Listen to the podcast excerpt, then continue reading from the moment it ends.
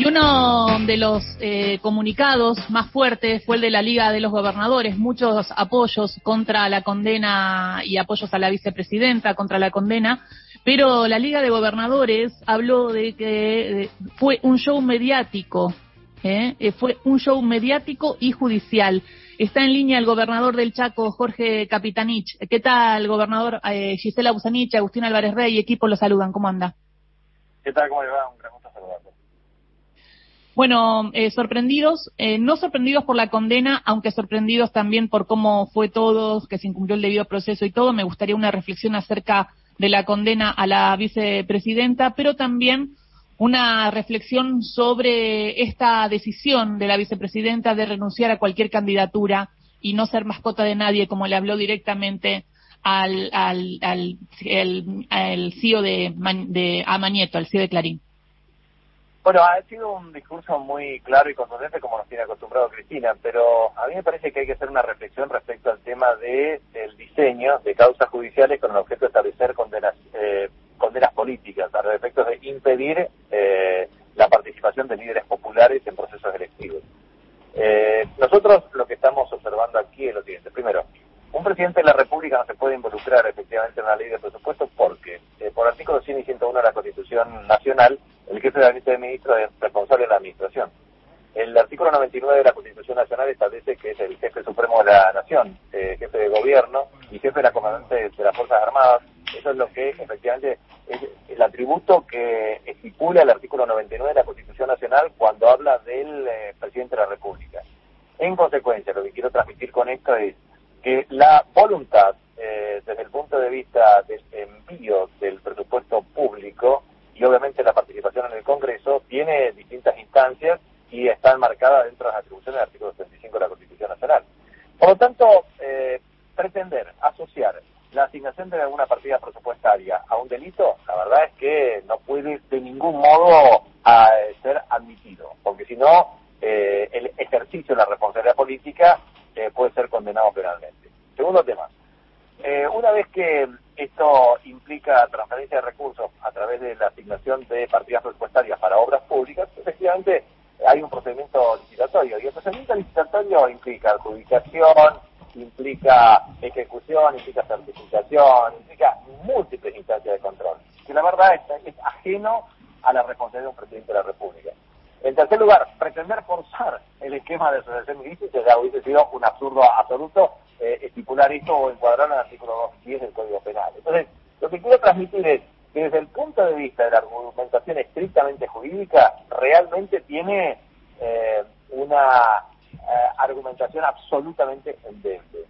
y desde el punto de vista político es perfectamente condenable. Entonces, es un fallo político condenable y esto tiene que ver este, con un modelo que se pretende aplicar en muchos gobiernos del mundo para eh, coaccionar el ejercicio de los líderes populares en la acción de gobierno. ¿Esto qué significa? Significa que el poder económico, eh, el poder mediático concentrado y el poder judicial constituye el poder detrás de la sombra sin el ejercicio de la voluntad popular. Son los que condenan, son los que arremeten y agreden son los que pretenden minar la credibilidad y la confianza del sistema público. Entonces, este es un mensaje al sistema político. Si el sistema político se va a dejar dominar por el poder económico o si el sistema político va a ejercer con coraje y aptitud eh, la responsabilidad que le compete. Habla el gobernador del Chaco, Jorge Capitanich. Eh, también eh, en un momento la, la vicepresidenta habla de que eso recaería en la jefatura de gabinete, no en la presidencia. Y recuerdo que fue jefe de gabinete. Digo, ¿qué responsabilidad tenía también y qué recuerda de ese momento? Y me imagino si cada presupuesto que firmaba eh, podía llegar a ser judiciable, claro, iba a ser un problema para usted. Pero mire, yo se lo transmití porque fui testigo en la causa. Eh, hablé por más de dos horas y eh, expuse con el nivel de detalle, efectivamente, eh, lo que significa la ley de presupuesto, lo que significa el decreto reglamentario, lo que significa la decisión, la decisión administrativa reglamentaria del presupuesto, lo que significa efectivamente las modificaciones eventualmente de partidas presupuestarias. O sea, no hay una correlación de ningún modo eh, asequible o aceptable entre el presupuesto, la asignación de recursos y una condena de base judicial.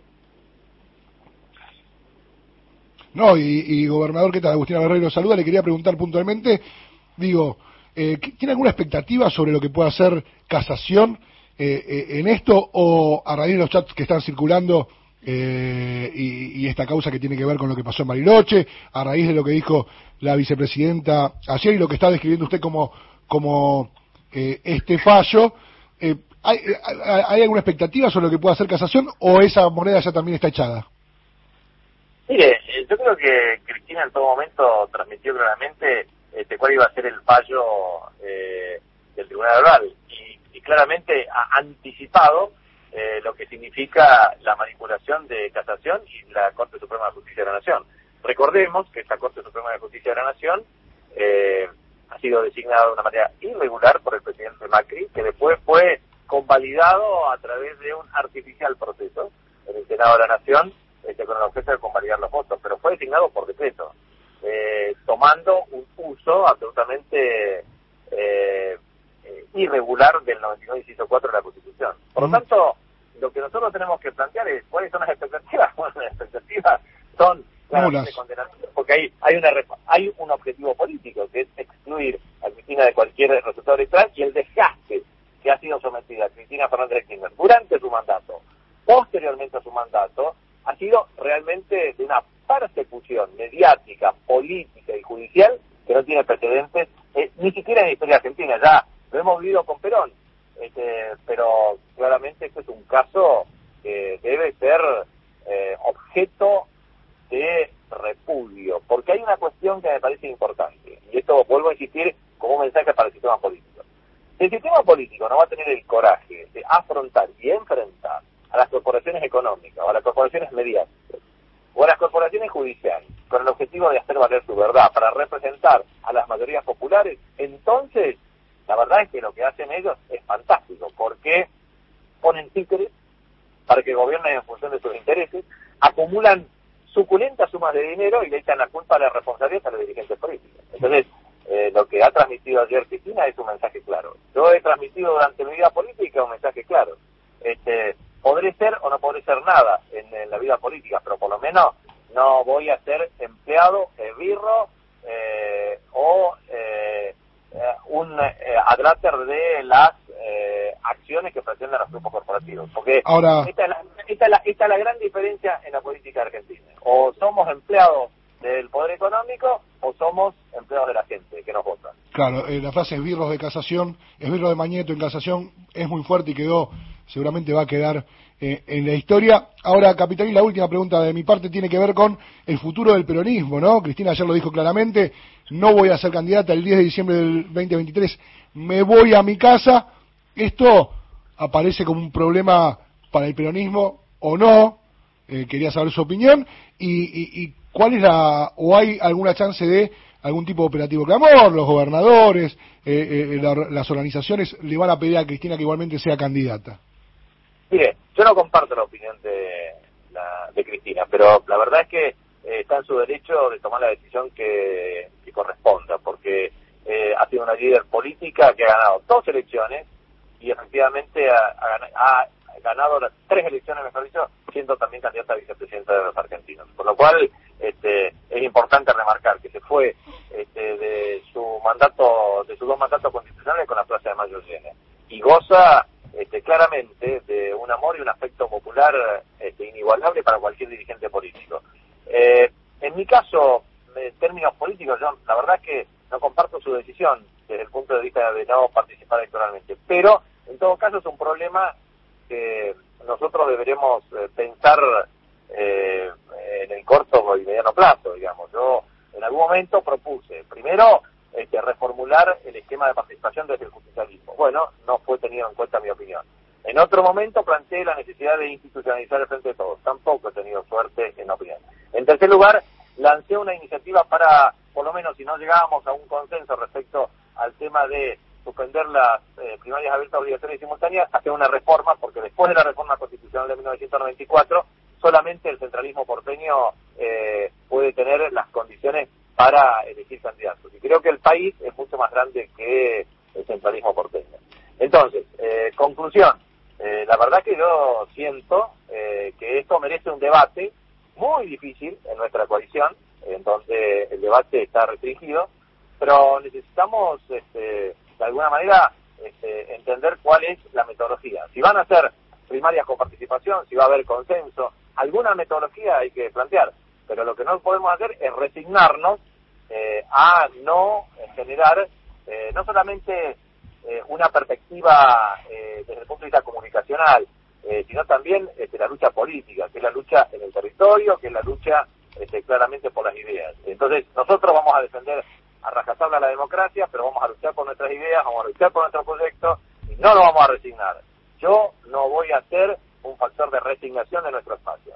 No me voy a resignar a que nos impongan desde el centralismo porteño ni de los grupos económicos los candidatos que quieran.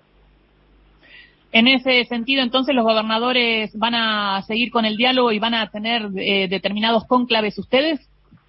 Mire, yo no hablo por los gobernadores porque eh, ni gobernadora porque somos muchos y cada uno podemos tener opiniones diferentes.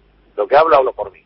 Eh, entonces, este, esta es mi posición. Creo que eh, históricamente lo he transmitido en distintos foros. Me parece que es necesario este, interpretar las decisiones históricas de Argentina. Nosotros tenemos un país que ha sido modelado de una manera clara. Primero, por la distribución de la tierra, que otorgó eh, en la oligarquía terrateniente un proceso de industrialización tardía, que se alió a Inglaterra como principal potencia estratégica de la época, que generó en el marco del principio de la División Internacional de Trabajo un modelo agroexportador, que concentró la población, que es el 37%, en, la, en el área metropolitana de Gran Buenos Aires. Eso, comparativamente con el Distrito Federal de México, es 21%. Con, comparativamente con Sao Paulo, es el 20%. Entonces, eso generó la configuración de un país.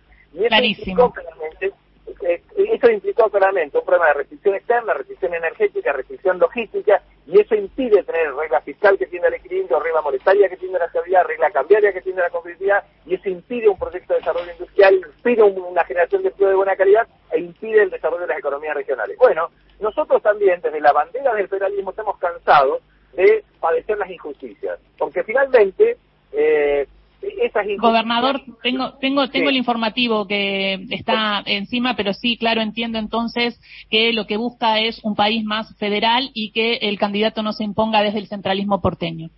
Así es, ese es el mensaje. No aceptamos más que el centralismo porteño ni los grupos hegemónicos impongan este, su criterio, porque durante muchísimos años la República Argentina se han equivocado. Entonces, por lo menos, tenemos que tener una oportunidad para pensar un país diferente. Muchísimas gracias, gobernador Jorge Capitanich, por esta charla con Radio Nacional. Gracias a usted, una abrazo.